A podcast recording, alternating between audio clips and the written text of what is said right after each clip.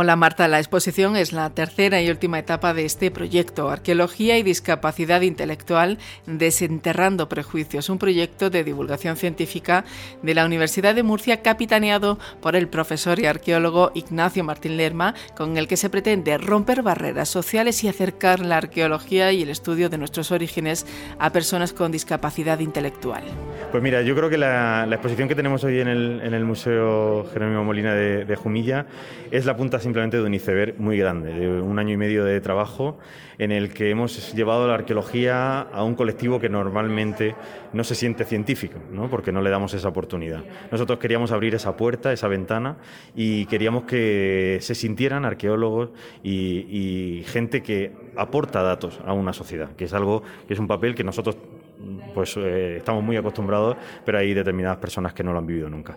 Conocer cómo somos eh, ahora, eh, necesitamos irnos al pasado para entenderlo. Y eso es algo que a ellos les ha hecho reflexionar mucho, entender que, que no solo es el ahora lo importante, sino que hubo un pasado que nos marcó.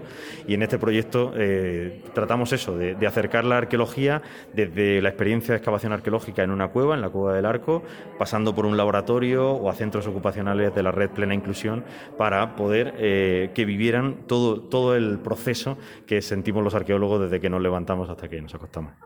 Pero esto, además de estar unido a tu profesión, es un proyecto también personal. ¿Cómo surgió? Pues mira, yo tengo la suerte de ser hijo de dos psicólogos especialistas en, el tema, ¿no? en la materia.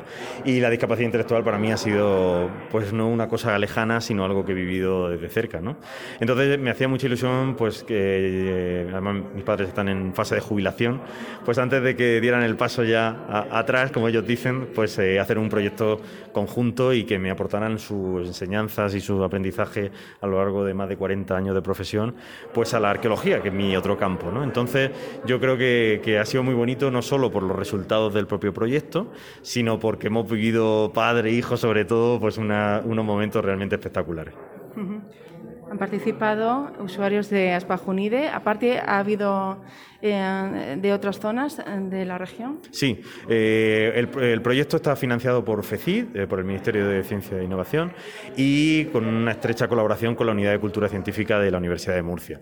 Pero el, personal, el colectivo humano, pertenece a la red Plena Inclusión, la, red, la Federación Nacional de, Chavales con Discapacidad Intelectual, y todos los miembros han sido pertenecientes a centros tanto de Almería como de Murcia. Yo era, soy de los de romper fronteras y meterme en dos comunidades, eso que la gente no hace porque el proyecto es de una o de otra. Yo quería romper eso y, unir esta esquina de, nuestro país que, tan unidos estamos en muchas cosas, pero a veces tan desunidos en otras por ser dos comunidades diferentes. Yo creo que somos unos y, como en la prehistoria no había fronteras, pues yo me empeñé en que fueran Almería y Murcia y no solo centrarme en una comunidad.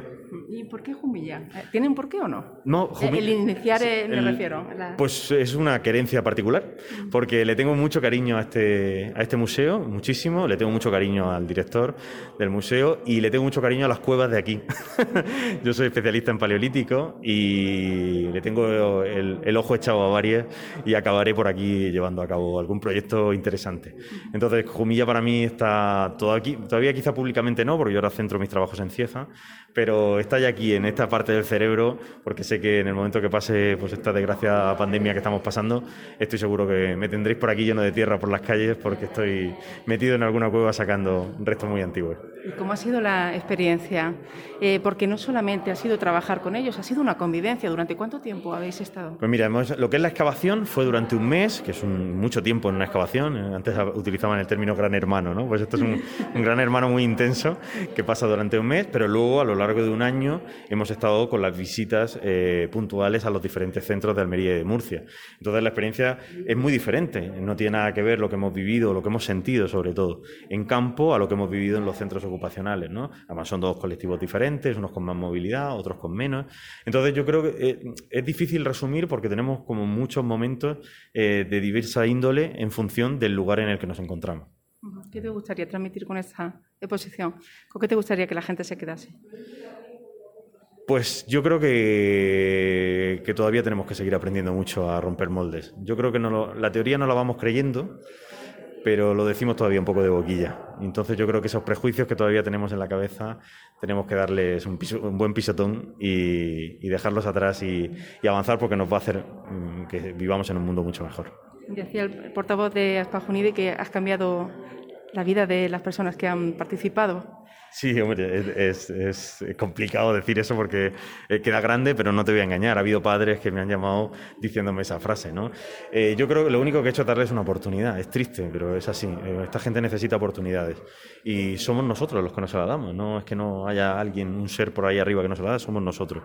Entonces, cuando se les da, pues se vuelcan y agradecen y se emocionan y merece la pena. Merece la pena porque es una labor que hay que llevar por bandera. Es que somos humanos y, y, estas cosas son las que nos hacen felices. Es un principio. La exposición va a seguir su itinerario en la región y también imagino que continuaréis con este proyecto. Sí, el proyecto finaliza ya, después de un año y medio de, trabajo, pero el proyecto va en la cabeza. Entonces hay veces que las firmas y los papeles no son lo importante, lo importante es seguir sonriendo con este colectivo y estoy convencido que en próximas campañas de la Cueva del Arco, en próximas actividades que haga, pues eh, a este colectivo lo tendré en cuenta porque ya, como he comentado antes, forma parte de mi vida.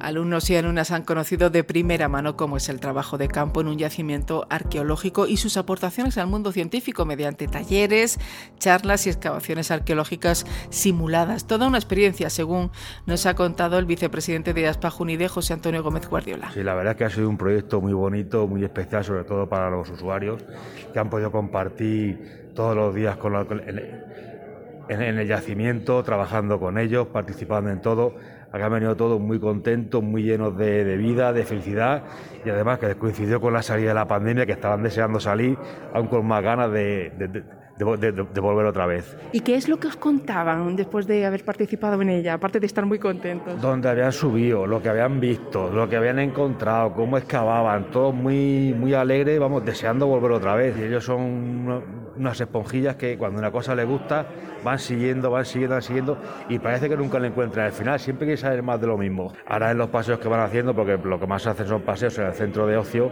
van siempre buscando a ver lo que encuentran, a ver lo que ven y con esa afición que aún les dura dentro del cuerpo. Y preguntando, ¿no? Y también diciendo, esto es ¿no? Y, preguntando, esto es, esto puede ser, hay que preguntar. Son muy curiosos. Ojalá que continúen pues con, con otros proyectos similares. Sí, la verdad es que será muy bueno, ya no este proyecto, otros proyectos, que ellos se puedan sentir como uno más, que es lo que principalmente queremos en la que todos seamos uno más que no hayan diferencias. Cada uno tiene su discapacidad en un grado mayor o grado menor. Todos tenemos una discapacidad para algo y dependemos de alguien para poder hacer las cosas.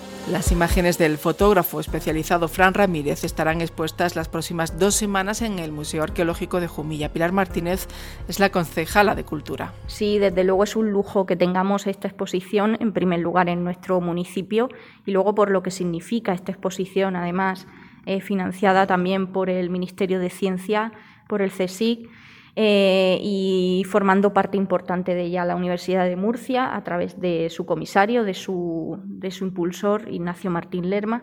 Eh, y bueno, pues una exposición muy interesante donde aúna eh, arqueología, cultura, ciencia con la integración. su título lo dice todo, es Desenterrando prejuicios, jugando con ese símil de la arqueología y también pues, de los prejuicios que muchísima gente tiene contra las personas con discapacidad intelectual. Eh, y creo que es un proyecto muy bonito porque une además dos facetas interesantísimas, como son la arqueología, como es la integración social. Y, bueno, pues que estos chavales hayan podido formar parte de este equipo de excavación durante un mes en, la Cueva del Arco de Cieza, eh, junto con el equipo de arqueólogos, pues es muy interesante, además de integrador, eh, muy interesante a nivel también divulgativo, eh, educativo, eh, que se sientan no solamente parte, simplemente uno más de, un grupo, sino también pues acercar esta profesión tan bonita y que tantas, tantas satisfacciones genera como es la arqueología ante los hallazgos que se puedan encontrar.